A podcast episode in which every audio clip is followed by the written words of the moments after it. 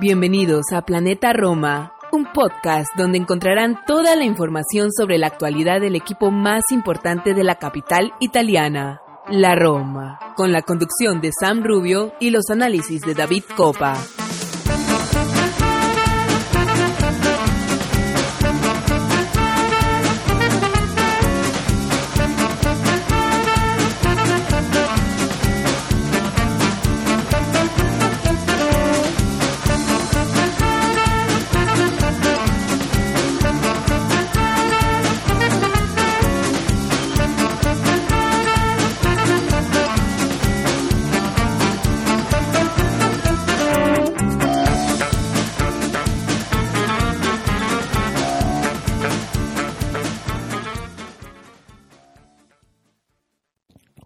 Y bienvenidos a un episodio más de Planeta Roma Podcast. Hoy el episodio número 144 de este podcast que sigue creciendo gracias a ustedes, gracias al apoyo de toda nuestra comunidad que poco a poco sigue creciendo.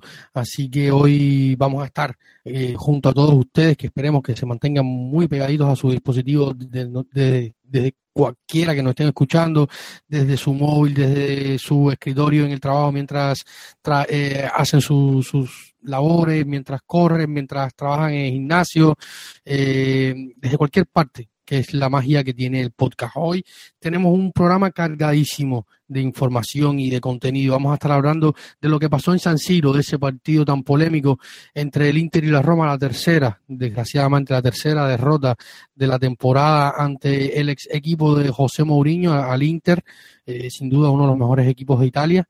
Eh, no es una sorpresa y tampoco es algo que es de ahora, vamos a estar hablando de, ello más adelante.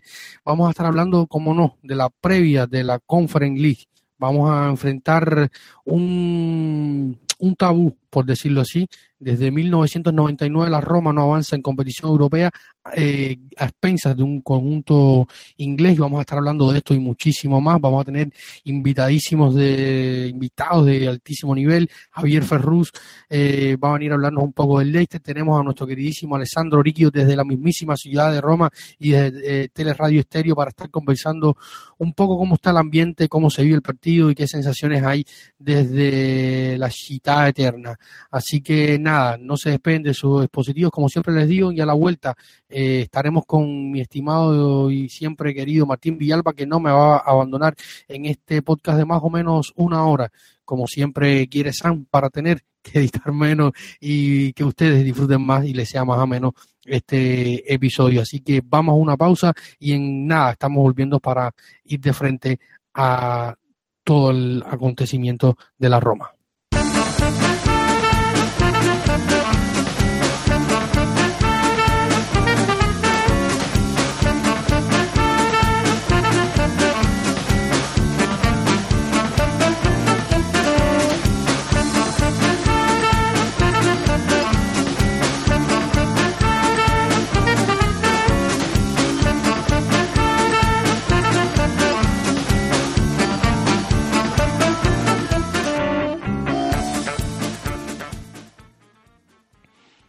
Martín Villalba del centro del planeta, prácticamente podríamos decir, ¿no? Martín, bienvenido de vuelta al episodio 144 de Planeta Roma. ¿Cómo estás, mi estimado? Hola, mi querido David. Hola a todos nuestros seguidores en todas las redes sociales, en todas las plataformas, a todos esos romanistas. Buenos días, buenas tardes, buenas noches, desde donde sea que nos encuentren escuchando, que se encuentren aquí con nosotros en el podcast. Ya lo decía David, puede que estén manejando, puede que estén en el gimnasio, puede que estén en la oficina, puede que estén tranquilos en casa, donde sea y cuando sea, nos tienen ahí para ustedes y estamos aquí para poder compartir eh, este, este tiempo de calidad. Programa cargadísimo, como dijo David, un programa lleno de, de invitados de primerísima calidad, que es lo que siempre tratamos de darles, ¿no? Nos va a acompañar el día de hoy Alessandro Ricchio, eh, de Teleradio Stereo. Como, él saben, es, eh, como ustedes saben, él es un periodista eh, radicado en la ciudad de Roma y que trabaja para este prestigioso medio, esta radio romana Teleradio Stereo. Y también nos va a acompañar Javier Ferruz, eh, ex colaborador de la media inglesa, que tiene, por cierto, un perfil de Twitter muy, muy, muy interesante, donde cubre baloncesto, cubre fútbol. Él ya va a dar su, su arroba para que lo puedan seguir y puedan enterarse de él, que nos va a hacer un perfil bastante interesante de este Leicester que, viene a enfrentársenos, ¿no? Mi querido David, maestro de ceremonias de Planeta Roma, el Brian Cristante de la comunicación deportiva, cuánto se extrañó a Brian el fin de semana, dejo en tus manos empezar la conducción de este programa. Y vamos a empezar justamente por ahí, ¿no? Porque es un tema del que se ha hablado muchísimo en los últimos días en todos los medios y, y, hay un tuit que leía que desgraciadamente mi memoria no me permite recordar quién lo ponía, pero, y creo que incluso tú le diste retweet, a lo mejor me puedes ayudar con esto, era alguien que decía que esperemos que ahora todos se den cuenta de lo necesario que es Brian Cristante en este medio del campo eh, y que se den cuenta de que venderlo también es un poco arriesgado. Yo sé que Sam a veces no es muy afín a, a, Brian por ciertas cuestiones. Eh, lo mismo pasa con, con, nuestro querido Maxi Frigieri, que siempre nos escucha. Le mandamos un, un, enorme abrazo hasta la Argentina, hasta allá hasta el diario Le, que siempre eh, está trabajando por un, con una parte de, con un hemisferio de su cuerpo mira el televisor, con el otro nos escucha y con el otro trabaja. No sé cómo se la arregla el gran Maxi, pero tampoco es uno de los más adictos a, a Brian. Pero sin duda, pase lo que pase en el verano, yo espero que Brian se mantenga porque sea como revulsivo, esperemos que se pueda encontrar una, una solución a su, a su contrato, a su, a su valor dentro del proyecto, pero evidentemente lo, una de las grandes eh, dificultades que tuvo la Roma en el partido de San Siro fue imponerse desde la mitad del campo, un partido donde encontró la Roma rivales como Brozovic, como Varela, eh, con mucha, con una gran presión, un equipo muy compacto desde la presión de la primera línea, en la presión tras pérdida, eh, un equipo que fue agobiante y que evidentemente Sergio Oliveira, Henry Mkhitaryan y Lorenzo Pellegrini no se encontraron en, ese medio del campo. Sergio Oliveira a mí me pareció, como dicen, como decía un gran amigo mío italiano, muy, maquinoso. Eh, muy lento, muy a veces me parecía, me recordaba un poco de hizo par, par de pases eh, en la zona frontal eh, defensiva de la Roma que, me recordaron a Diaguara porque me daba muchísimo miedo ese tipo de pases en esa zona. Incluso hay uno que lo pierde. Pero Martín, ¿cómo viste el partido y para ti dónde, desde dónde nace la clave? Yo te decía, a mí me parece que desde el mediocampo la Roma se desarticula y no encuentra cómo imponerse ni cómo superar esa primera línea de presión que, que lo hizo también el, el Inter de Milán justamente mi querido David, y para mí pasa también justo por el centro del campo. Creo que cada vez se hace menos discutible el rol protagónico que a pesar de los errores, a pesar de tal vez de esas malas salidas desde la propia área que a veces puede, puede, pueden conducir a pérdidas que eh, propician ataques del equipo rival o llegadas muy peligrosas del equipo rival, pero Brian Cristante es, eh, un jugador clave, ¿no? En este esquema de José Mourinho. Como tú dices, eh, nuestro amigo Jody desde, Indonesia, arroba anjody17 para quien quiera seguirlo, tuitea principalmente en inglés, pero es una cuenta muy, muy romanista, muy bonita, arroba anjody17, como les digo. Él decía justamente que, mm, de manera humorística, ¿no? Culpando a Cristante diciendo es culpa de Cristante por haberse lesionado antes de este juego. Y también nuestro amigo y fiel seguidor Elías Marlow, arroba CEMU90, nos decía que será que si es, si es que a partir de hoy, refiriéndose al sábado, ¿no? A la, a la falta que se vio que hizo en el medio campo, será que después de hoy todavía hay alguien que piense que es buena idea venderlo y yo justo tenía un momento de confesión ahí. A mí en realidad eh, Brian no me gustaba mucho, me esperé muchísimo cuando vino desde aquella brillante presentación del community manager de la Roma con un montaje muy, muy burdo para, para traerlo al, al equipo cuando vino de Atalanta. Yo me esperaba mucho más. Eh, hay que estar conscientes de que Brian es un jugador que está dentro del top ten histórico de fichajes por precio, ¿no? Es de los 10 fichajes, ahorita me falla la memoria en qué puesto está, me parece por ahí que sexto, séptimo, es de los 10 fichajes más caros en la historia de la Roma. Entonces, a mí no me gustaba mucho Brian hasta que en realidad en la anterior temporada con Paulo Fonseca y las emergencias que pasamos en defensa, Brian se puso el overall y empezó a jugar como, como central. Y lo que yo decía, hoy es vital en el sistema y en caso de que, por ejemplo, traigan a alguien superior para ese rol, alguien con, a un jugador, a un mejor jugador para ese rol, distante sigue siendo vital porque le, por su, por su polifuncionalidad le daría una profundidad eh, grandísima al banquillo. Puede ocuparse y moverse en varios roles del campo.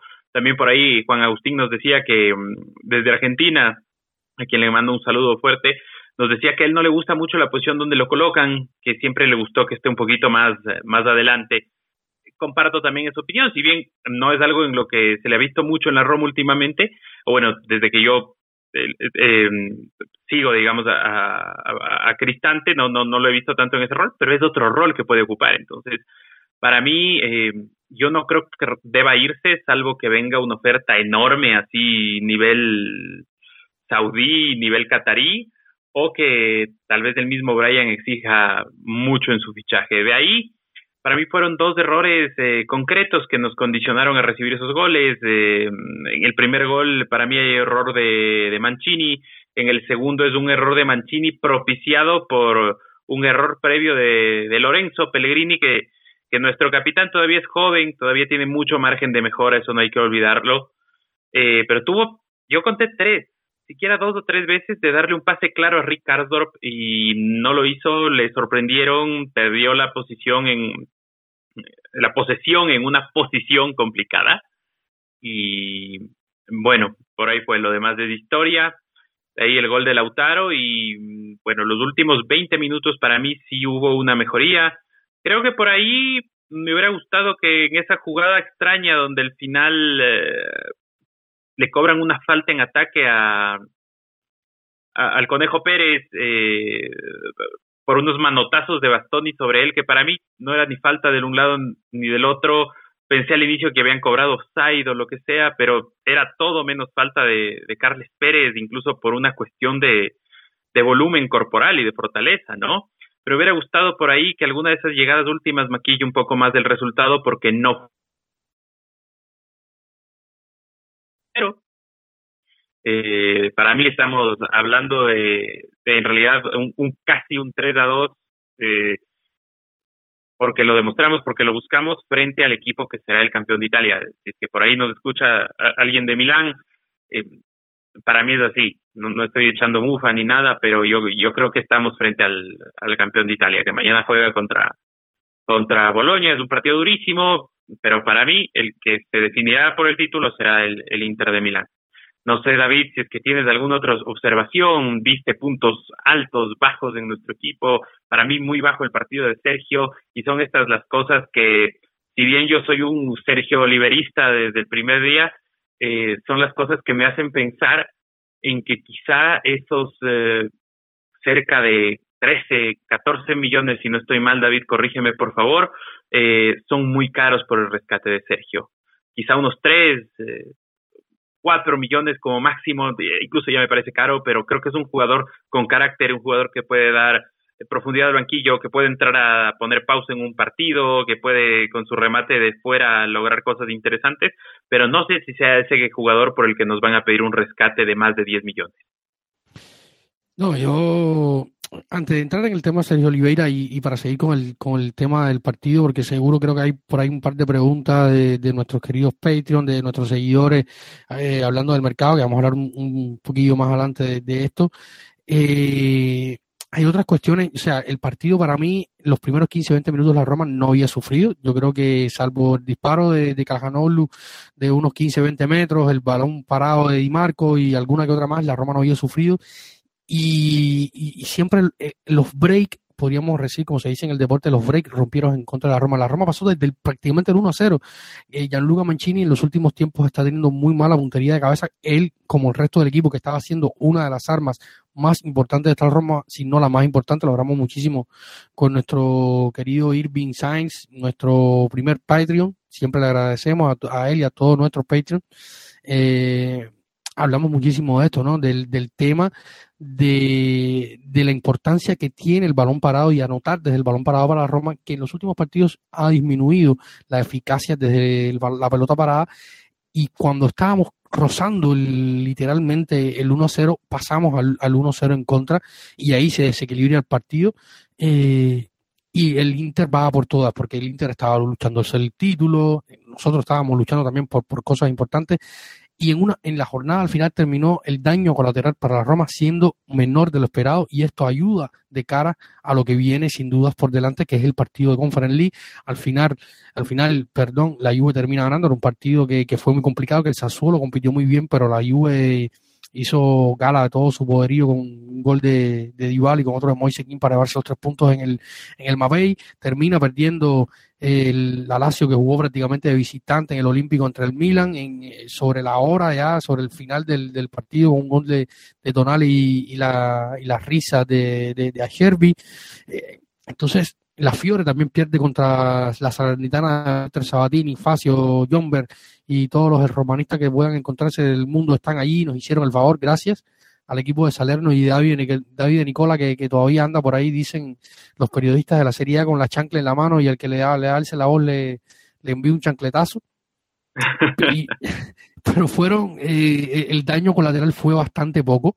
Eh, viendo cómo, se, cómo lucía el, el, calendario, que podía haber sido bastante peor y estar en la Roma hoy en una posición incluso peor, y estuviera afectada un poco la emoción, la psicología y, y, y, el, y el orgullo del equipo. Se mantiene el quinto puesto a pesar de todo, un partido donde, donde también quería, no quería dejar de, de, remarcar Martín, que sufrió muchísimo Zaleski por ahí con, con Dumfries y con todo el que corrió por ahí es muy difícil contener eh, en esa banda. El chico aún le falta, eh, de hecho, es uno de los marcados en ese, en ese, en esa contra espectacular del Inter que se queda enganchado prácticamente. Zaleski no es un defensor, hizo lo que pudo, pero yo al final, como tú decías, me quedo con, con la sensación de que a pesar de estar el, el 3-0 abajo, el equipo luchó con sus armas, con su con su con lo que tenía, o sea, recordemos que era un equipo que jugó el jueves, luego jugó el lunes, para luego jugar el sábado, para luego volver a jugar el jueves, siendo el único equipo italiano en competición europea vivo. El calendario está cansado, una plantilla que, que, tiene minutos de más en las piernas y el equipo, yo creo que era el partido menos indicado en el momento más complicado, por así decirlo, y pesó. Pesó ante un rival que, que, que iba por todas y que, tenía el título, eh, lucha por tener el título eh, entre las manos. Y sobre el tema de Sergio Oliveira, Martín, que hay por ahí alguna pregunta, creo que podrás en, encontrarla seguro y estar comentando sobre ello. Eh, como tú lo decías, o sea, si pagamos hoy 5 millones y lo hemos comentado muchísimo entre nosotros en nuestros chats de los, de los de, de Patreons, eh, yo no soy para nada eh, estoy con, eh, no, no, apoyo para nada la, la, recompra de Sergio Oliveira, ni incluso con una en la rebaja que intenta pedir Sergio, eh, perdón, Tiago, Tiago Pinto por, por Oliveira de unos 10 millones, 8 millones, para mí 5 y, y estamos bien justos, me parece una, un, una, una cifra justa, 5 millones por un jugador que hace dos temporadas estaba a préstamo en el PAOK de Salónica, lo digo y lo repito, y, y, no quiero caer pesado, pero, o sea, tiene su límite y, y teniendo en cuenta los problemas económicos que tiene la Roma, pagarle 3 millones o 2 millones y medio a un jugador, a pesar de que dicen que él quería rebajarse el sueldo y tal, eh, por la edad que tiene y que luego no va a poder hacer una ganancia importante sobre él, me parece tirar el dinero. O sea, la Roma necesita ser muy coherente con sus gastos, muy coherente con sus gastos, porque sabemos cómo están las cuentas y, cualquier dinero que se, que se gaste tiene que ser bien gastado. O sea, yo creo que que es la impresión que me deja a mí Sergio Oliveira y el cuestión y la cuestión de, de, Cristante en el medio del campo yo creo que tiene que ser vital pase lo que pase y esperemos que hasta ahora el tema eh, el tema que se había hablado de Cristante es que al, al, margen de las conversaciones por Gianluca Mancini que es el único jugador a pesar de la pausa impuesta por los Frecking a las renovaciones se habló de renovación porque por cláusula se activó su renovación eh, al margen de esto se habló sobre, surgieron rumores de que se habló de Cristante y que Cristante no estaría muy cómodo con su situación contractual pidiendo un contrato mayor al que ya tiene y un, y una, y un valor, tener un valor importante dentro de la plantilla. Todo esto son rumores, a partir de ahí se empezó hablar de Monchi, el Sevilla, del Milan, incluso se habló de la Juventus, pero luego salió Mourinho, apagó el fuego y hasta el sol de hoy, pero es un tema que está, eh, está ahí y, y, habrá que ver qué pasa después de, de terminada la temporada. Esta, esto es lo que, así como lo veo yo. No sé cómo tú lo, claro. cómo lo ves, Martín, con el tema del medio del campo. Claro, a ver, eh, bueno, sí, totalmente. Eh, el medio del campo realmente va a ser el, el, el, el, eje sobre el cual se va a realizar para mí el mercado de la Roma en el verano que se viene, ¿no? Para mí tendría que venir un, un mediocampista de corte, entre comillas, por favor no me saquen de contexto, un Casemiro, ¿ya? Para mí tendría que venir un Casemiro acá, no, no digo Casemiro, digo un Casemiro, por si acaso, porque ya la otra vez ya casi me queman vivo en, en, redes sociales, ya decían que tengo menos credibilidad que Tuto Sport con el tema Saniolo y tal, entonces bueno. Pero, a ver, ideas rápidas, súper rápidas sobre lo que dijiste, David. Es cierto, la jornada salimos eh, tan bien parados como estábamos antes, a pesar de haber perdido. Pierde Fiorentina impensadamente. Eh, pierde la Lazio, que era un poco más previsible, y yo con un empate hubiera estado un poco, eh, tranquilo, pero con la derrota de la Lazio me doy más que por satisfecho.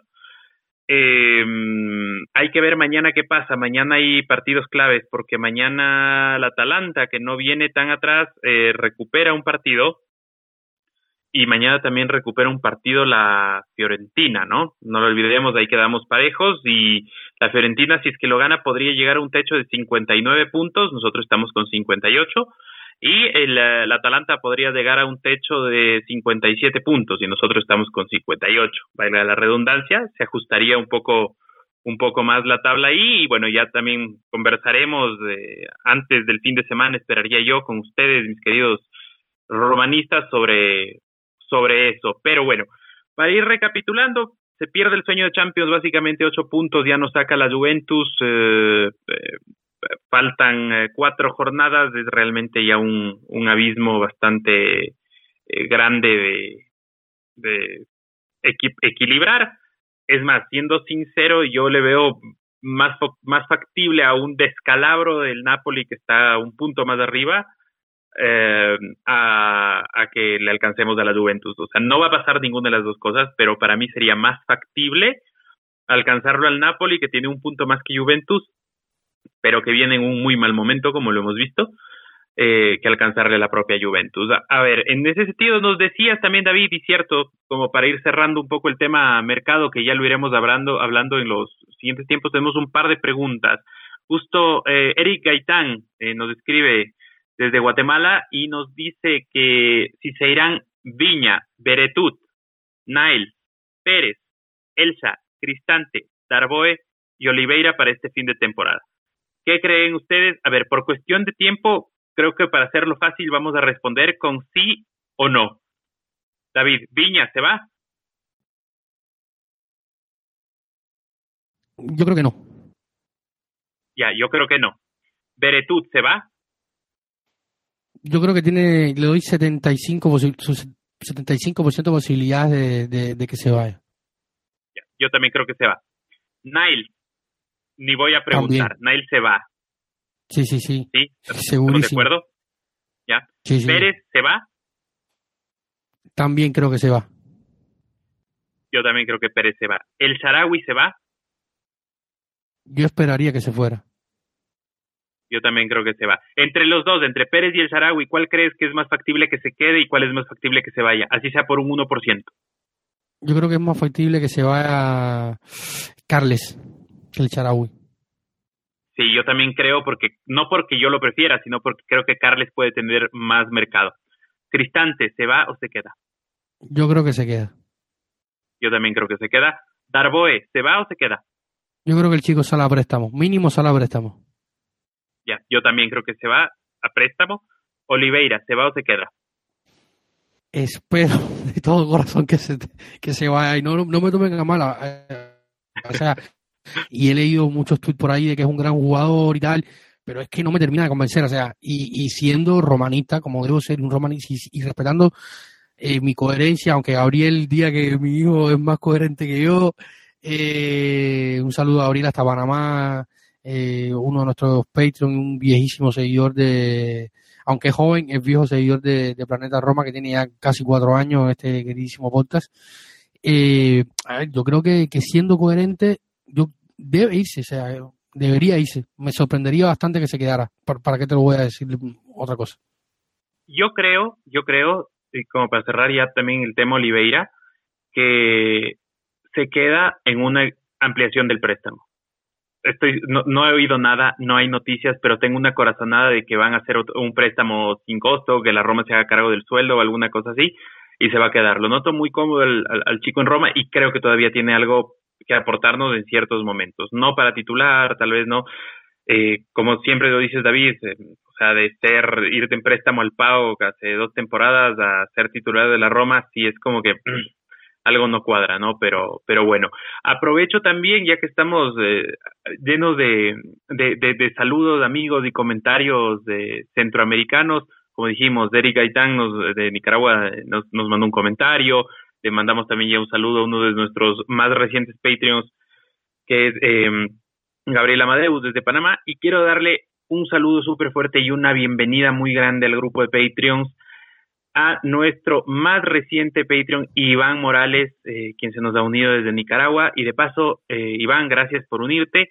Falló un poquito la cábala porque Iván se nos unió después del partido contra el Inter. Yo les había dicho en el anterior episodio que el día que se une un Patreon antes del partido o durante el partido no lo perdemos. Todavía tienen chance de unirse, por favor, el jueves desde el día, el jueves verifiquen la suscripción. Eh, David, ¿cómo es el link? Para el Patreon?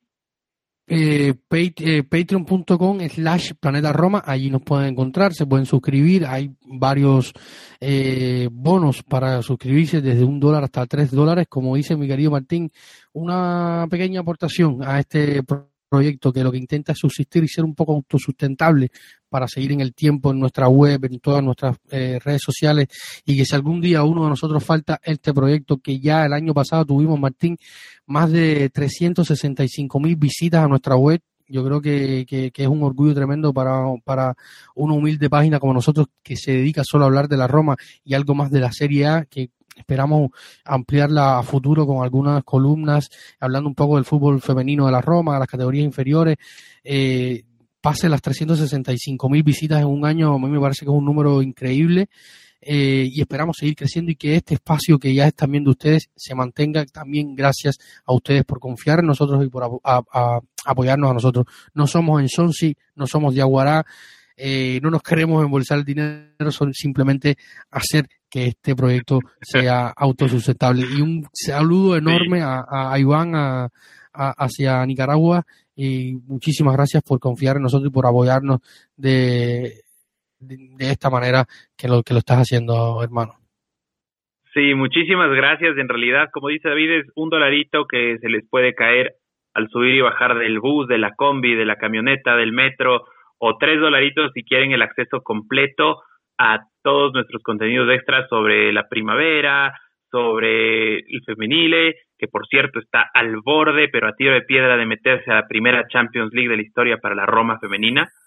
Eh, si quieren los, igual, eh, hay episodios exclusivos para Patreons y tal. Y si no, si es que están, o sea, si la idea es aportar también, está el tier de un dólar, eh, por un dólar, igual, tienen acceso previo al podcast, tienen eh, un regalo de bienvenida y tienen eh, acceso a nuestro grupo de, de, de, Patreons de WhatsApp. Nadie se ha salido, todo el mundo pasa súper entretenido. Eh, todo, los, todo el tiempo, a cierto tiempo, tratamos de regalarles cosas de libros en PDF sobre la Roma. Recientemente eh, incluso acceso a, material audiovisual de tipo documental, tipo películas, todo el tiempo estamos tratando ahí de alimentar y realmente es un grupo bonito. Si es que ustedes están en esa situación que casi todos nuestros patrons nos comentan, que dicen, ay, qué lindo que es esto, porque yo no tenía nadie con quien hablar de la Roma y nadie con quien compartir y tal, vengan acá. Acá estamos desde un dolarito, ser parte de este selectísimo club también le quiero mandar un gran saludo a nuestro querido Patreon Franklin. Por motivos de espacio les estoy mandando solo a los, a los tres últimos eh, que se han añadido, pero espero que sean eh, cada día más.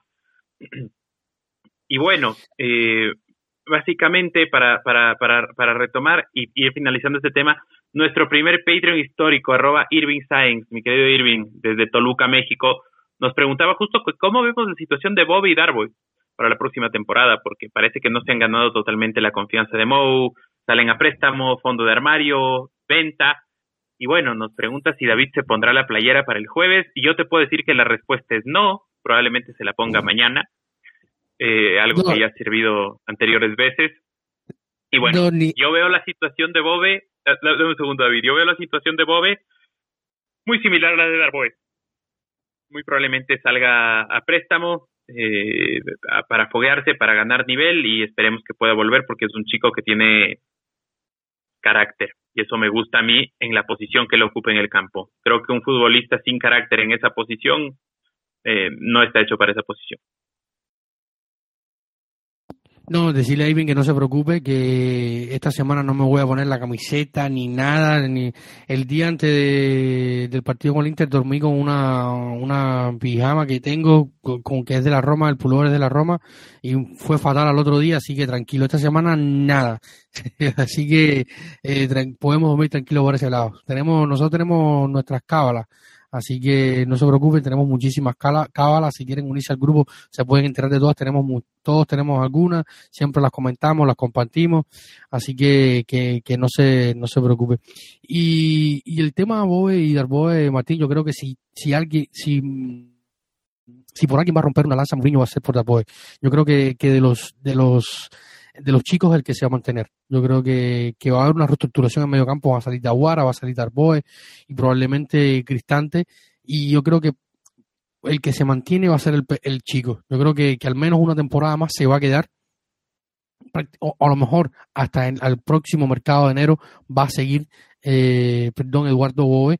Eh, eh, en la Roma. Yo creo que, por ahí va, la, es, la, es la sensación que me da a un chico que siempre ha estado dispuesto, que siempre es, que, que, aporta, que tiene, que es otro perfil de jugador y yo creo que en algún momento lo puede necesitar, incluso si vamos a, a la Europa League puede hacer un poco de fondo de armario. Eh, en fin, yo creo que si por alguien va a romper una lanza José Mourinho en el verano, va a ser por Eduardo Bove. Muy interesante tu criterio, David. Ahora, antes de que se me escape, y es una ultimísima pregunta, les prometemos a todos los que nos escuchan que ahora sí vamos directo ya a la previa de lo que todos estamos esperando de este partido emocionante, brillante, uy, que nos pone la piel de gallina del jueves contra el Leicester, pero tenemos una última pregunta de mercado para no olvidárnosla. Eh, de nuestro Patreon también Jorge Urquidi, Jorge, que un saludo para allá súper fuerte hasta Bolivia. Eh, donde nos dice, conforme lo que se puede venir en la siguiente temporada o que se rumora con tema de las ventas y necesidades del equipo, más a eso sumarle la inyección de capital que se plantee y premios que se puedan conseguir, ¿qué Roma nos podemos esperar la temporada que viene? Y bueno, nos dice, perdón también eh, por andar siempre especulando. Y bueno, David Polanco también nos había preguntado, a quien le mandamos un saludo súper grande, que, que y que se comparte muy bien con la, con la, se, compagina muy bien con la pregunta de Jorge. Eh, nos dice qué jugadores sueñan ustedes que vengan y vean que sea posible en el contexto de este mercado que viene. David, un par de nombres que se te vengan para la Roma de la siguiente temporada, ¿qué crees que sean posibles? Está, complicado, bastante complicado. Me gustaría, si, me dejan soñar, sueño con Berrati, pero no, no voy a ser tan, no, no me voy tan a lo loco. Es que es difícil, ¿no? Porque... Se ha hablado un poquito de Camavinga. ¿Qué opinas? ¿Es real? ¿Es factible? ¿Es imposible? Imposible. Imposible. Imposible Camavinga, imposible Dybala, imposible... Hay, hay varios imposibles, ¿no? Porque Camavinga es un jugador importantísimo en Real Madrid, no hay manera que salga. O sea, el fondo de armario de, de Carlo Ancelotti es importantísimo. Eh, del resto es complicado y sobre todo lo, que iba a decir es que los Fredkin y Thiago Pinto siempre te dan un palo en la cara cuando se habla de esto, ¿no? Y, lo dijo hace un, hace un tiempo en el mercado de enero, lo dijo Thiago Pinto, el 99% o el 95% de los, de los nombres que han sacado la prensa son falsos, o sea, es muy difícil saber, saber por dónde va. Podemos deducir que el mercado va a ir por fichajes de bajo costo, agentes libres, eh, pero todo dependerá de cómo puedan seducirlo, porque no solo la, figura de José Mourinho puede enamorar a los jugadores, habrá que por lo menos estar en, Europa League, por lo menos tener un, saldo mínimo de, en la plantilla para poder ofrecerse, o hay Santón, y hay que, eh, que es un, sueldo que se libera y otros, y otros sueldos se deben liberar, y según decía la prensa en los últimos días, hay un tope máximo para los que llegan que será hasta de hasta 3 millones, o sea, eso reduce bastante el diapasón de jugadores que podamos soñar o que incluso José Mourinho, Thiago Pinto puedan soñar. Es bastante difícil soñar, habría que, ponerse con una libreta de escauteo a, ver los jugadores que terminan contrato, los que están libres, que, lo que los que enganchen con el con el perfil con el por acá. Manager. Exactamente. con el, fútbol, manager. Que tanto le extraño mi, mi, fútbol manager. Sí, sí se extraña muchísimo realmente el fútbol manager, David. Y ahora sí, pero como para resumir, digamos, toda esta vorágine de noticias que a veces vienen y como, como bien dices que, que Pinto comenta que el 90% es falso, han surgido tres nombres últimamente muy, muy fuertes, eh, han sonado y han, se han mantenido, que son básicamente Gonzalo Güedes del Valencia, Marcos Enesi del Feyenoord y un favorito tuyo personal que es Sheka, X-E-K-A del Lille una brevísima opinión sobre estos tres y pasamos a lo que creo que ya todos queremos, que es la previa contra el Leicester con nuestros invitados especiales y con todo eso que se viene. Dijiste llega y entré en sin cortocircuito. Yo pensé que pensé que ah, cerraste el programa y dijiste, bueno, aquí se acabó, se fue la conexión, botaste el modem, no sé qué pasó, dije checa y, y, y temí. Sí, ¿Tú has visto eh, esta película de, animados que es Sing? La, la de Sing, que es la, los animales que hacen como un contest de estos tipos de boys. Eh, Sing, no sé si lo has visto. Sí, sí, sí, los que, sí, estos animalitos. Son los son los no, no, no son los Bugia, esto es verdad, don Pablo Fonseca. Es el camaleón que es el, la, señora que es un camaleón, así que tiene un ojo así hacia arriba y otro hacia abajo porque tiene un ojo un poco dislocado. Así me pongo yo cuando me hablan de Checa. Terrible. Pero bueno, porque si queremos salto de calidad y vamos estamos a pensar en Checa, realmente yo creo que, que, que, es un retroceso. De Gonzalo Guedes cuesta muchísimo y está teniendo una temporada brutal con el Valencia. De hecho, acaba de jugar la final de la Copa del Rey contra el Betis. De, de Joaquín, el Betis ganó. Desde aquí somos béticos. No puede, no puede ser de otra manera. El que, el que, el que odia a Monchi tiene que ser del Betis. Así que mucho Betis, mucho Betis, mucho Joaquín yo simpatísimo sí, muchísimo con Joaquín, que es un tipo eh, muy cómico. Los otros días recordamos, gracias a, a ti y a, a, Alex, aquella vez que intentó hacerse saber italiano eh, eh, cuando jugaba la Fiore, un espectáculo, un show tremendo, Joaquín. Y los otros dos, o sea, eh, Checa, eh, Guedes, que lo veo muy difícil, yo creo que dependerá de lo que, lo que pueda pasar. De hecho, en este momento que estamos grabando el podcast, salía en la portada de Tuto Sport que la Juventus sigue valorando entre Saniolo y, Di María. Yo creo que van a ir por Di María, por muchas razones, sobre todo por lo que eh, por lo que piensa y, lo que proyecta Alegri para su equipo. Va a ser difícil, difícil poder eh, eh, armar algo de mercado si no hay una salida importante para este tipo de nombres como el de, como el de Guedes. Así que como tú lo decías Martín, ya vamos a ir cerrando este, este espacio, vamos a una pausa y luego vamos a estar acá con, con, con Javier Ferrú, vamos a estar con, con Alessandro Oriquio hablando de, de, la previa del partido, ese partido que no tienes con los pelos de punta, más de 1.600 romanistas viajaron hasta el King Power Stadium, así que nada, vamos a una pausa y en unos minutos estamos volviendo para eh, hablar de ese partido importantísimo entre el Leicester City de Brendan Rodgers.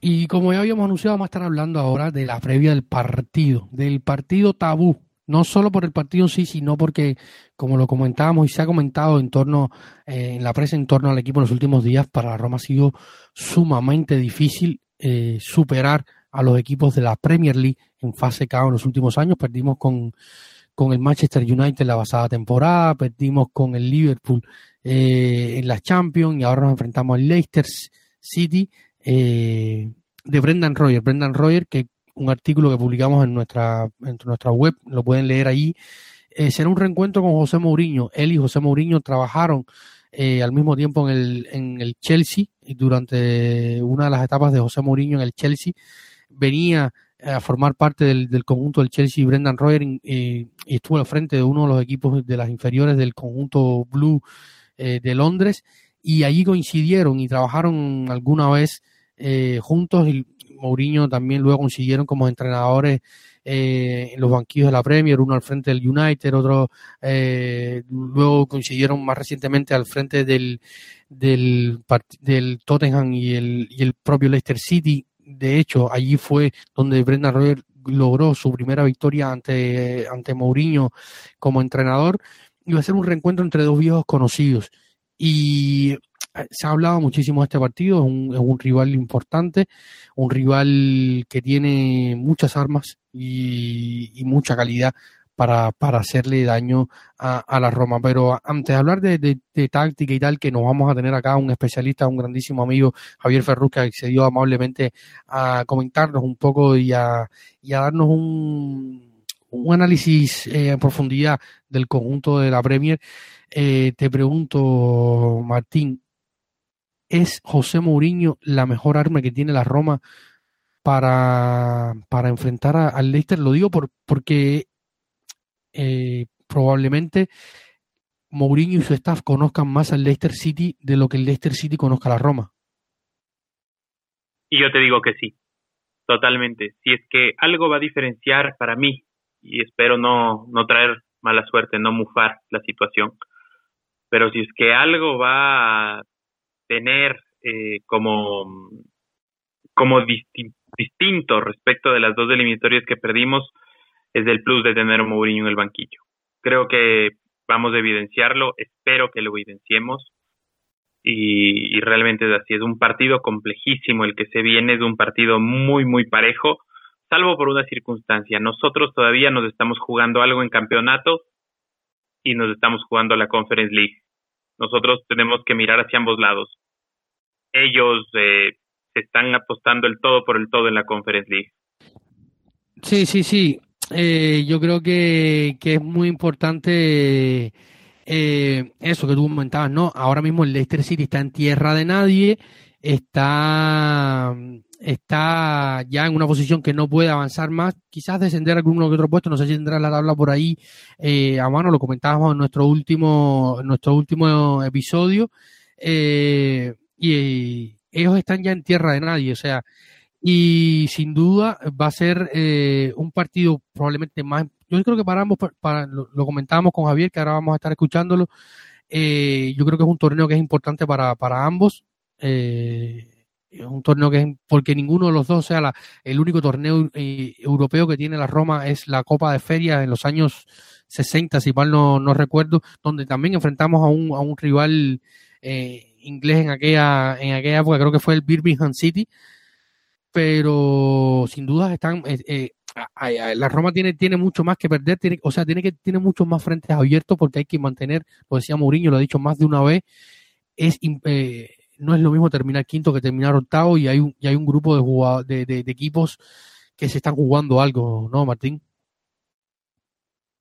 Sí, sí, sí, sí, sí, sí, correcto. Son, digamos, son, son dos tipos de proyecto, ya lo, ya lo vamos a ver, me gusta mucho un, un análisis que, que, que, ya vamos a escuchar, son dos tipos de proyecto, el un proyecto que están haciendo y el otro que está tratando de, de consolidarse o de cerrar con broche de oro esta etapa brillante que tuvo el Leicester, primero de la mano de Claudio Ranieri con, con el título, después eh, con esta FA Cup que lograron hace, hace un par de temporadas y, y ahora con este torneo internacional al que, al que aspiran. Exactamente, bueno, para sin más dilación vamos a, a recibir a nuestro amigo Javier Ferrus desde, desde Madrid, España eh, ex media inglesa, hoy está en un podcast que es, lo recomendamos desde aquí, que se llama Alineación Indebida, habla muchísimo de, de, de la Fórmula 1, de la NBA y sobre todo de, de, la Premier, y nos va a dar un análisis eh, a profundidad de lo que es este Leicester City, cuáles son sus armas, cuáles son sus jugadores claves y qué podemos esperar en este doble enfrentamiento ante el conjunto de la Premier. Bienvenido Javier y, cuéntanos qué, qué, qué, podemos esperar de, de este Leicester City Roma. Bueno, lo primero de todo quería agradecer la invitación. Es un placer estar, estar aquí en este podcast y bueno, para la audiencia, para los que no me conozcan, eh, me llamo Javier Ferrus y en Twitter me pueden encontrar como barra baja Javier Ferrus. Eh, hablo muchísimo de fútbol y de NBA y sobre todo de fútbol inglés, que es lo que me ha traído aquí. Y porque es que hay una muy bonita eliminatoria, que es este Leicester-Roma, que me parece que está igualadísima tanto en, en lo futbolístico como en la ambición del proyecto, porque, bueno, pues ya sabéis todo lo que significaría para la Roma ganar un título europeo para el proyecto de Mourinho y todas las consecuencias que tendría, pues que el Leicester no se queda atrás. El Leicester, más allá del logro de la Premier que, que hace unos años, eh, aquel logro histórico, y, y una copa, eh, títulos europeos no tiene ninguno. Y para Brendan Rodgers es muy importante porque el proyecto está en un, en un punto muerto, en un punto muy complicado, porque después de llevar varios años luchando por entrar en Champions y quedándose a las puertas por malos finales de temporada, este año está en tierra de nadie, eh, sin posibilidades de pelear plazas europeas, así que esta triunfo en Conference le daría plaza en la próxima Europa League y confianza a Brendan Rodgers para seguir en el proyecto. Así que es, muy probable que salga con todo y porque el Leicester tiene depositadas todas las esperanzas de la temporada en este partido y, los siguientes de esta competición. Y bueno, la Roma ya sabéis vosotros que es, un equipazo que se va a poner muy difícil al Leicester, es que el Leicester no se queda atrás. Eh, la, figura principal es James Madison, que supongo que aunque, aunque no veáis al Leicester habitualmente, habréis oído hablar de él porque es un jugón. Eh, jugará en el interior derecho, atacando muchísimo el sector entre lateral y central, eh, repartiendo juego, eh, disparos desde lejos, atacando al espacio. Es la figura en la que el Leicester tiene puestas sus esperanzas, sobre todo porque Bardi no va a llegar al 100%, pero luego tiene otras armas muy interesantes que es Yuri Tielemans en la base de la jugada, sacando el balón jugado, creando juego, rompiendo, rompiendo líneas rivales eh, tanto con conducciones con balón como con muy buenos pases. Desbury Hall, que va a ser el interior izquierdo, que es una de las revelaciones del Leicester esta temporada, por no decir la principal noticia positiva del equipo de Brendan Rodgers, que es, eh, muy bueno. Quizá, quizá se le está sobrevalorando un poco, es mi opinión, pero aún así eh, yo creo que desde el interior izquierdo va a poder hacer realmente bien, tanto con disparos lejanos como ayudando a la creación de jugadas ofensivas. Eh, luego Harvey Barnes, que al final es un muy buen extremo izquierdo eh, y que sí que es un tanto irregular de cara a gol, pero como tengo uno de esos días, al lateral derecho de la Roma se lo va a poner muy complicado y le va a dar varios dolores de cabeza. Pero, y bueno, y en, defensa a la Roma, que al final es quizás su, fuerte es la, es la, delantera, sí que lo va a tener complicado porque el Leicester ha tenido muchísimos problemas de lesión esta temporada, pero pero por fin parece que Fofana va a estar, eh, Castañe va a estar, Ricardo Pereira, por lo tanto al final es, es una defensa muy sólida que, que no encaja demasiados goles esta temporada. De hecho, lleva eh, eh, casi tres meses, si no recuerdo mal, sin encajar más de dos goles en un partido, cuando se va a poner muy difícil. Y bueno, lo que comentaba antes Jamie Bardi, que al final es la incógnita de este partido porque es la, la gran estrella sin duda de la última década del Leicester y probablemente de toda su historia pero no llega en, en un muy buen momento porque eh, se lesionó en diciembre contra el Liverpool, si no recuerdo mal, y a pesar de que volvió contra el Leeds, recayó de la lesión y lleva a, juego solo tres partidos en lo que llevamos de 2022 y las sensaciones no son buenas, pero volvió en la última jornada de liga contra el Aston Villa en un 0-0, jugó los últimos 20 minutos y, y, no lo hizo mal, aunque tampoco entró demasiado en juego, pero al final el, el lo necesita porque las alternativas en ataque son Patson Daka, que aunque comparte alguna cualidad como puede ser la velocidad o la definición de cada portería, como demostró en años anteriores, en el Leicester no está encontrando gol. Lleva, eh, muy, lleva muy pocos goles y está decepcionando en, el aspecto goleador, que es el principal problema del Leicester. Y la otra alternativa es que le exige a Nacho que, aunque en el Leicester ha tenido algún tramo sorprendentemente bueno, tampoco es un delantero muy fiable. Por lo tanto, va a ser un, un partido muy disputado. Y, y bueno, Mourinho esto, todo esto lo tendrá en cuenta, evidentemente, porque al final conoce, conoce al club de, su, de, de su etapa en Premier, tanto en el United en los primeros años potentes de este Leicester como en su última etapa en el Tottenham. Y, y bueno, sabrá el peligro que tiene Bardi. Supongo que habrá estudiado mucho eh, cómo neutralizar sus, sus, diagonales, sus ataques al espacio, cómo aislarle del ataque. Y yo creo que eso va a ser una, una ventaja para, para la Roma, porque al final la Roma va a conocer más, por mucho que el equipo de scouting o los analistas lo estudien al, al Leicester, Mourinho lo va, a tener, lo, va a tener algo más controlado, pero aún así no creo que sea algo determinante. Lo que sí es seguro que va a ser un partidazo, tanto la ida como la vuelta, y, y, que, la, y que la Roma se lo va a poner muy difícil al Leicester y viceversa. Va a ser muy disputado, me extrañaría que haya una goleada por parte de algunos dos equipos, tanto por la solidez defensiva del Leicester como por su falta de gol. Y bueno, confiemos en que, en que sea un buen partido de fútbol. Así que muchísimas gracias por la invitación y que sepáis que ha sido un placer. Muchas gracias a todos. David, David, yo hoy quiero arrancar comentando eh, dos cosas. Me parece un excelente análisis eh, realmente de Javier. Te agradecemos mucho y esperamos volverlo a tener por aquí eh, lo más pronto que se pueda. Pero yo quiero analizar dos cosas como para complementar. Quizá el único punto que se olvida Javier de, tocar, tal vez por el tema del tiempo eh, o, no lo sé, es eh, la fortaleza de, el tremendo portero que tiene Leicester. Eh, o tal vez por, tal vez ya no lo toca porque es algo obvio. El tremendo portero que tiene Leicester.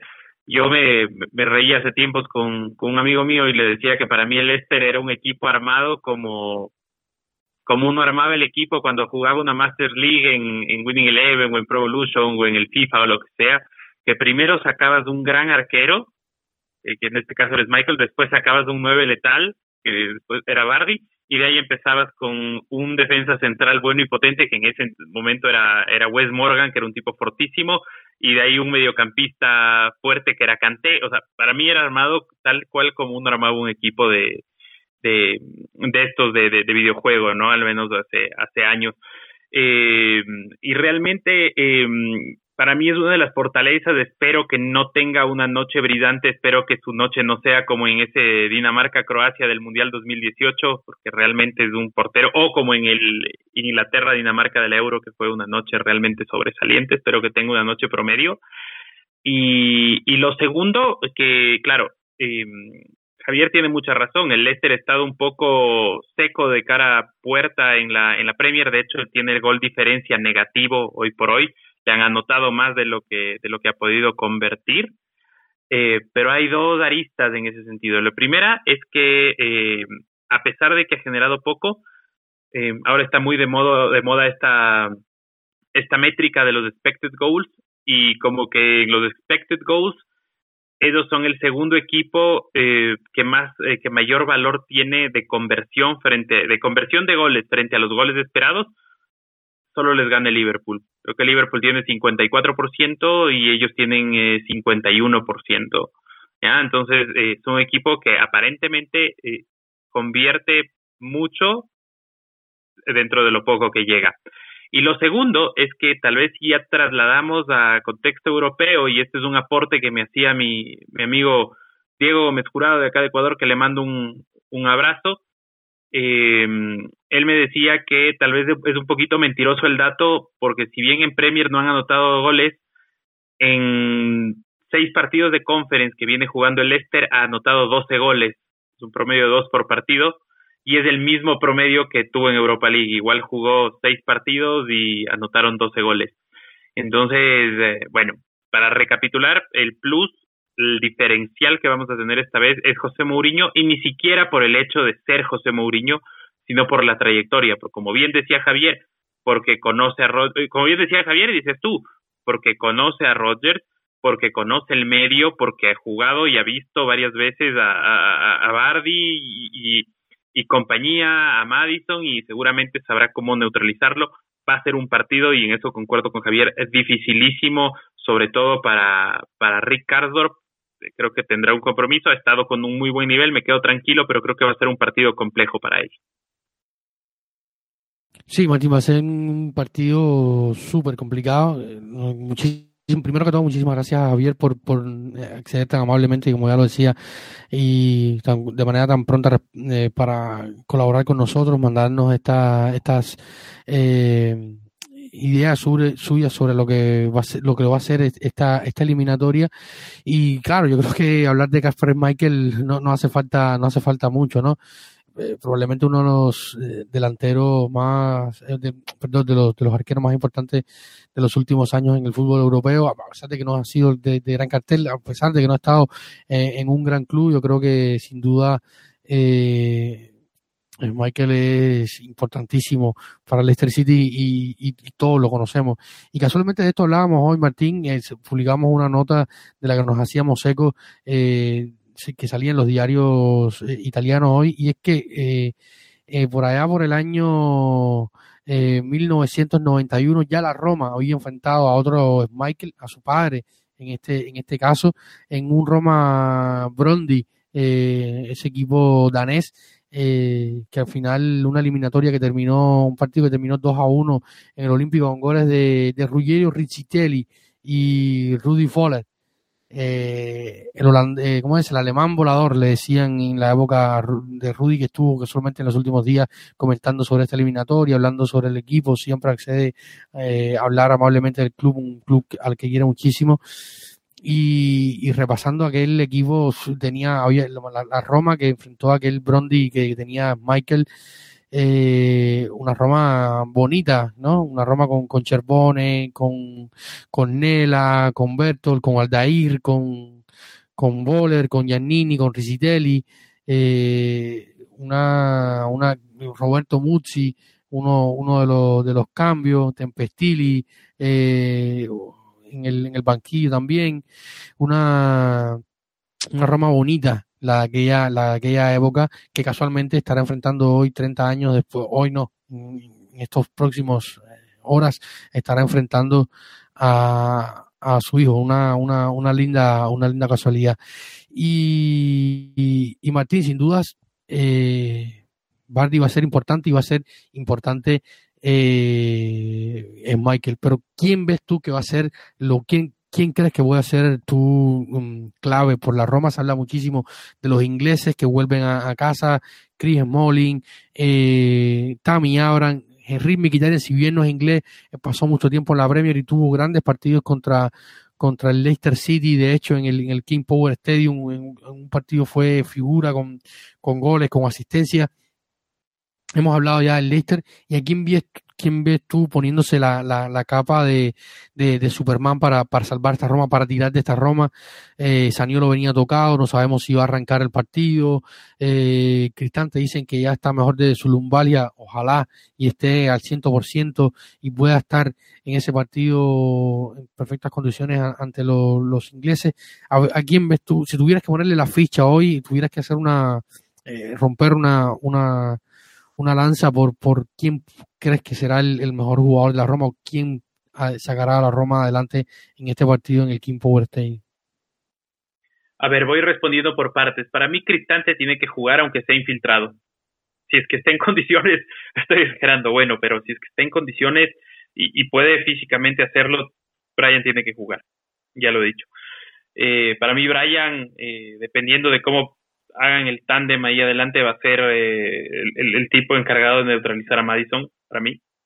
Eh, del mismo modo que entre Smalling e Ibáñez yo creo que va yo creo que va a ir Ibáñez yo creo que va a ir Ibáñez en la defensa eh, con la idea de que entre él y, y, Chris Smalling lo ahoguen a, a Jamie Bardi lo, lo agoten físicamente mentalmente incluso que Bardi no pensaría yo que no que va a estar tan agotado, ojalá que, no pueda jugar los 90 minutos o, bueno.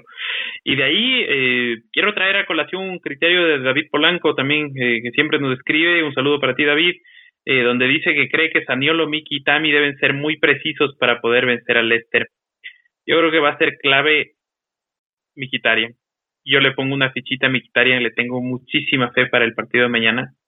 Yo creo que mañana Miki da un, gol o una asistencia, al menos. Y, y para mí mañana el partido eh, hay, es un partido en el cual hay que tratar de, o sea, lo primero que hay que tratar es de no descalabrarnos como pasó eh, contra el Liverpool y contra el United. Y, quiero mandar un saludo a Flavio Lisi, quien nos escribe desde Argentina. Flavio, un abrazo. Eh, donde nos dice algo así, tenemos que ser sólidos, pero dice exactamente lo mismo, tenemos que ser sólidos el jueves para sacar un buen resultado, después sabemos que en el Olímpico se comen los equipos ingleses, Liverpool cuatro goles, United tres goles, sin hablar de los arbitrajes, especialmente con el Liverpool, saludos desde Argentina. Entonces, para mí es importante eh, traer un resultado corto, perderlo 1-0, 2-1 eh, o empatarlo sería brillante. Vamos, podemos también ganarlo, no, no, hay que descartar, pero yo te digo, con que no sea un resultado abultado, eh, yo le tengo mucha fe al resultado total de la, de la eliminatoria. Apunto que mi figura es Miki, le tengo mucha fe a Miki, espero no, no quemarlo, si es que si es que lo quemo, ya saben, tienen que depositarme un dólar en mi cuenta para que nunca más hable de, de ningún jugador, de ningún partido. Entonces, 11 dólares por partido si no quieren que hable de ningún jugador. no, mentira, estoy bromeando. No, no, no, no, no se va a salar. Las cosas se van a dar como tengan que darse. Y tú, David, ¿cómo lo ves? ¿Cómo lo ves? ¿Quién va a ser el, el hombre clave? Yo creo que, que el hombre que el hombre clave va a ser Tammy Abraham. Se ha hablado muchísimo en los últimos días, incluso se habló de un posible interés del Arsenal. Y, y, es un chico que tiene mucha mucha determinación, mucha mucha mucha en italiano se dice fama, tiene muchas ganas, tiene mucha, mucho ímpetu de ir a demostrar en, su tierra de, de, que algún momento no apostaron por él y que lo vean.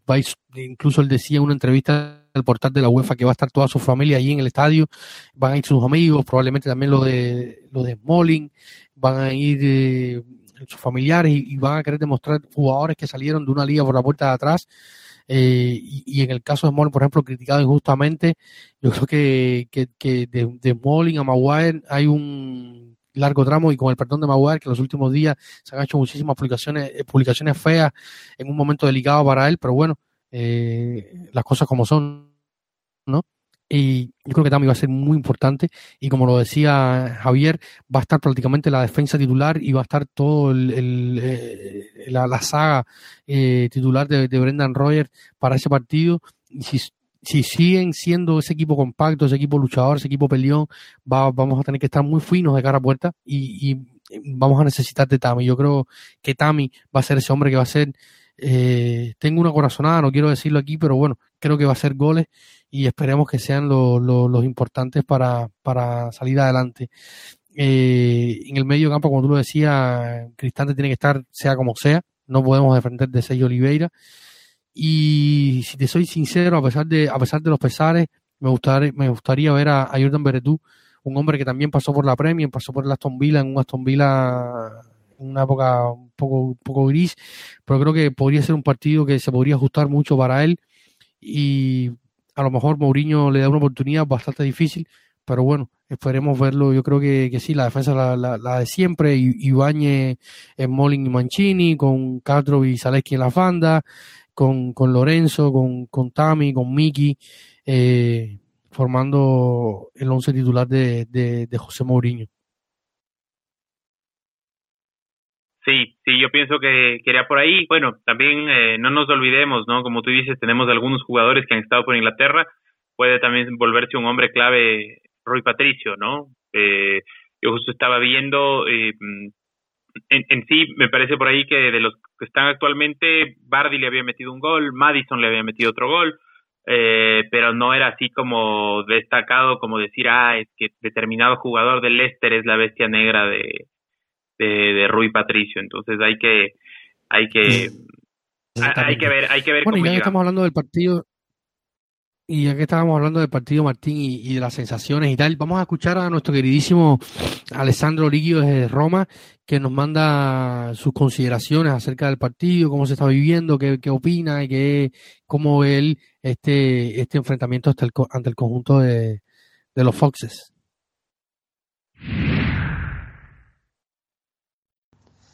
Hola a todos amigos de Planeta Roma, aquí Alessandro Ricchio desde Roma, eh, para compartir un rato con vosotros y comentar juntos esos días que nos separan del partido del jueves, que verá la Roma enfrentarse al Leicester de Bardi y Madison, un partido muy importante, por supuesto, para la temporada de la Roma porque es una semifinal de una Copa Europea, de una competición internacional.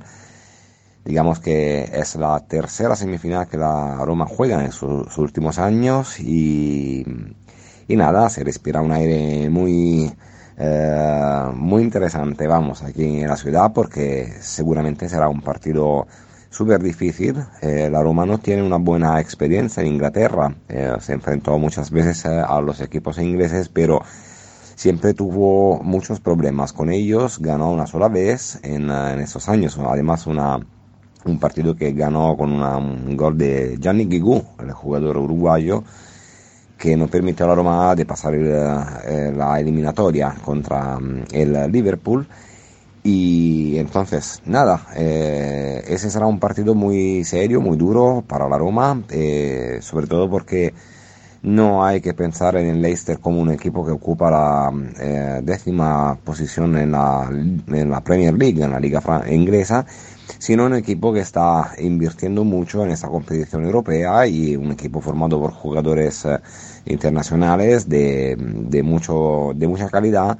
Y entonces la Roma deberá eh, estar eh, muy atenta, digamos, para eh, jugar un partido con el carácter de su entrenador, es decir, deben luchar, tener la capacidad de sufrir también, porque es una eliminatoria que se decide en dos partidos, por supuesto la vuelta será aquí en Roma y entonces eso para nosotros es una, una pequeña ventaja.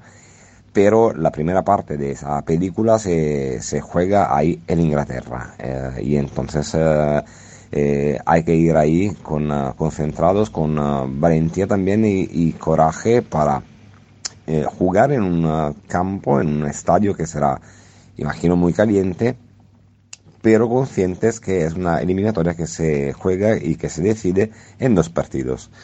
Eh, lo bueno es que José Mourinho tendrá a disposición todo, toda la plantilla de la Roma, porque eh, todos están a disposición del técnico portugués.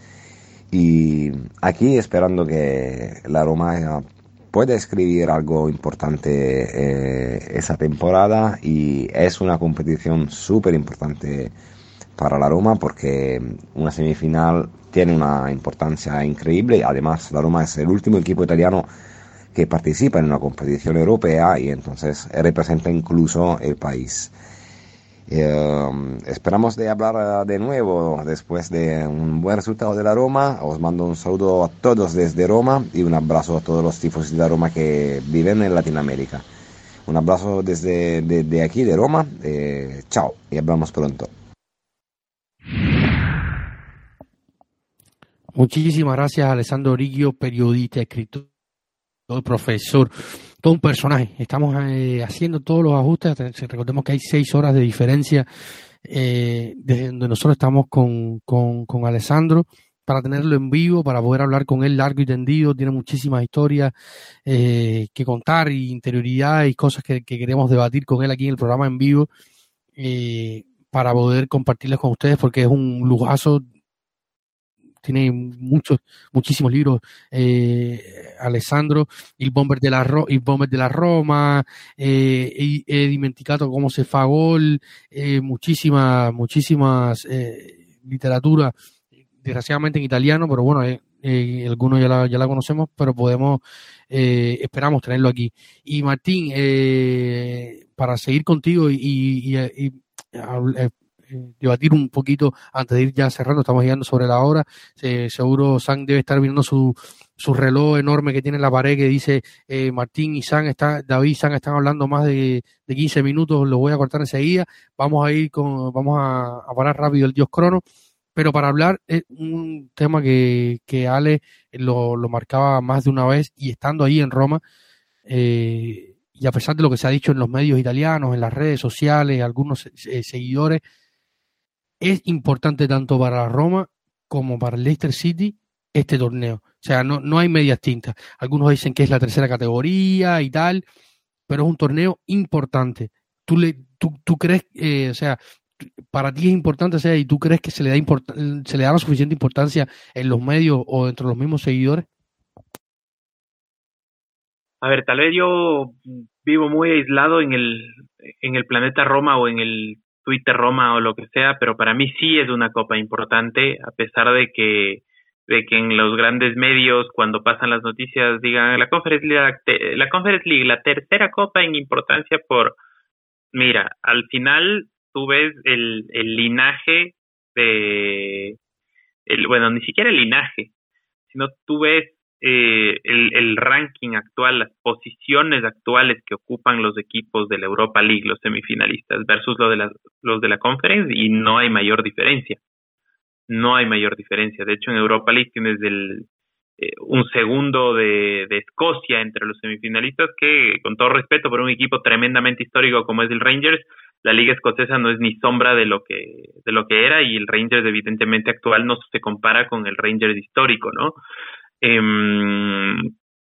por otro lado, si quieres hablar de historias, tienes tienes un Feyenoord Rotterdam eh, en, Conference League, tienes una Roma en Conference League, eh, tienes también un Marsella en Conference League, ¿no? Son tres equipos que, que han tenido gran historia en, sus países, incluso en torneos intercontinentales, eh, perdón, internacionales. Si no estoy mal, eh, Feyenoord, eh, estoy, estoy que porque me parece que sí son los tres grandes holandeses los que tienen campeonato en, en, Champions League, es decir, el, el, el Ajax y sus cuatro títulos, el, el, PSV con un título y estoy casi seguro que el Feyenoord tiene un título. Eh, nosotros una final. En cambio, en, los, en, en, el otro, eh, en la otra copa, en la, campeón de Champions. En la, en la, correcto. En la, en la naranja está el Eintracht Frankfurt, un equipo con una afición maravillosa, pero para mí sin mucha trayectoria ni local ni internacional. No se diga del, del, del Red Bull, o bueno, el Rasenball Leipzig. Eh, y, y, bueno, el, el, el, otro lado de la llave, con el Rangers, como, como ya lo mencionamos, o sea, son eh, y bueno, y el West Ham, que también es un equipo con una gran tradición en Inglaterra, con una gran fanaticada, pero, pero si nos ponemos a ver como historia o por historia de los planteles, para mí la conference acaba siendo superior por historia de, de, los planteles y por actualidad de cada equipo en su liga es muy, muy, muy parejo. Muy, muy parejo. El, el, el Leipzig eh, está cuarto en Alemania, el, eh, el West Ham está sexto en Inglaterra, el eh, Frankfurt está noveno en, en Alemania, eh, Rangers está segundo en, una liga de dos en Escocia, eh, y en cambio por nuestro lado nosotros que estamos quintos, el Feyenoord que es tercero en Holanda, eh, el Leicester que sí que está décimo en, Inglaterra, eh, y bueno, el Olympique que está segundo en Francia debajo del todopoderoso, al menos localmente, PSG. Entonces, para mí, yo creo que es una copa muy importante y yo me atrevería a decir incluso más que la antigua Recopa. No nos olvidemos que, que antes de la creación de la Copa de la UEFA había esta famosa Recopa, que nuestros odiosos vecinos celestes tienen una y siempre nos sacan en cara, ah, que tienen ellos sí tienen un título internacional. Para mí ese título vale eh, menos que la que la eh, que la Conference League porque recordemos que era una copa de campeones de copa había muy pocos equipos eh, era era un tema para más eh, para mí menos disputado y, y, más circunstancial. Una una serie de para mí comparable te digo incluso con una Copa Italia.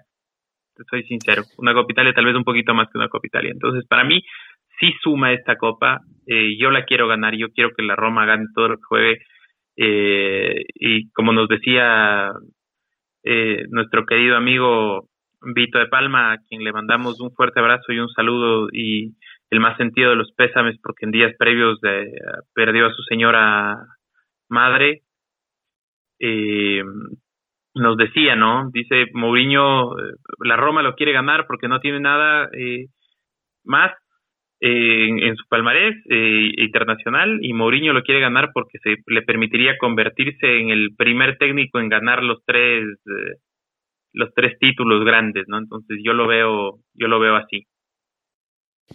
No, sin duda, Martín. Ya lo comentábamos y a mí me parece un torneo importantísimo. Me encanta eh, la Copa de, de que se ha diseñado para este torneo, me parece preciosa y sueño igual con ganarla. Yo creo que, que todo romanista de bien y todo romanista coherente y sabiendo la historia de este club sabe cuán importante es esta copa.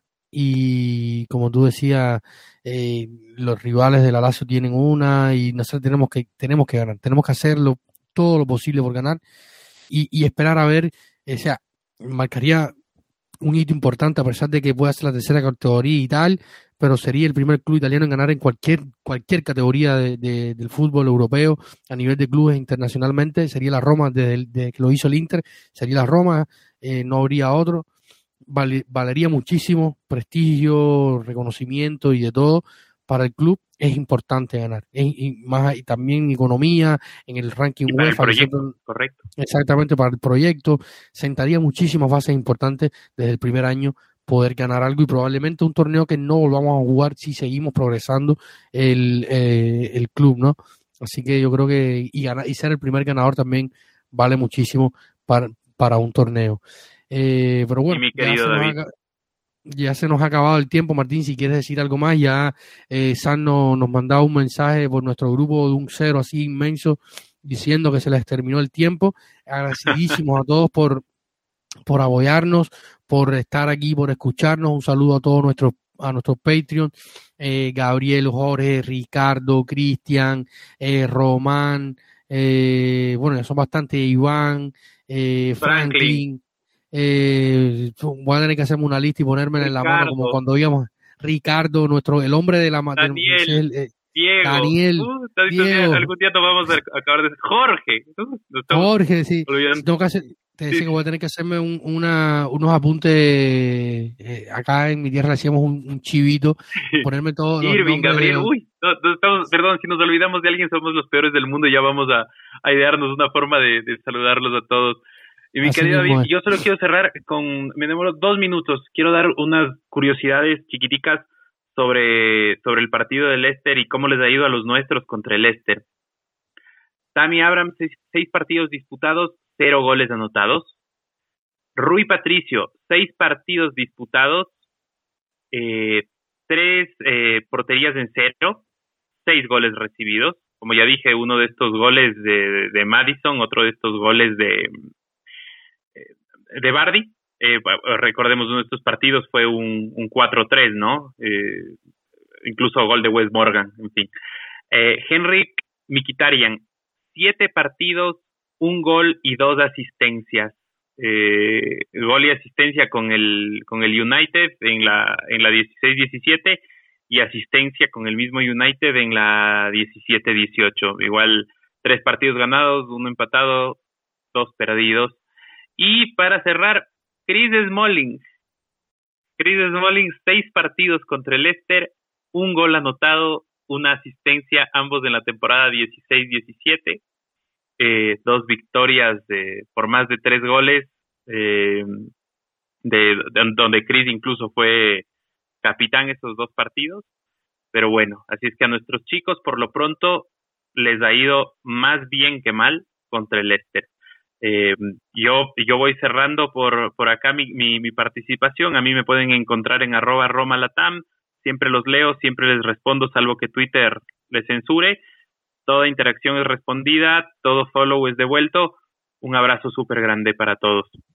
Bueno, muchísimas gracias Martín por acompañarnos en esta, en esta hora y poco más. Algo que no le gustará a nuestro querido y estimado eh, Sam, gracias a ustedes por estar, gracias por acompañarnos. Recuerden, estamos en patreon.com eh, slash planeta Roma, ahí nos pueden encontrar, suscribirse, hacer Patreons, apoyar a este proyecto al que le ponemos tanto amor y tanta ilusión como es Planeta Roma. Planeta Roma nos pueden encontrar en Twitter, en Facebook, en, YouTube, en Instagram, en Telegram, estamos en todas las redes sociales, siempre interactuamos con ustedes, siempre respondemos noticias diarias, las portadas de los periódicos, eh, de todo y un poquito más. Siempre va a encontrar en este pequeño espacio que tanto amor le, le dedicamos. Así que gracias y esperemos estar hablando en los próximos en los próximos días luego de un resultado hermoso y ilusionante para nuestro equipo. Un saludo y siempre recuerden lo más importante, Forza Roma.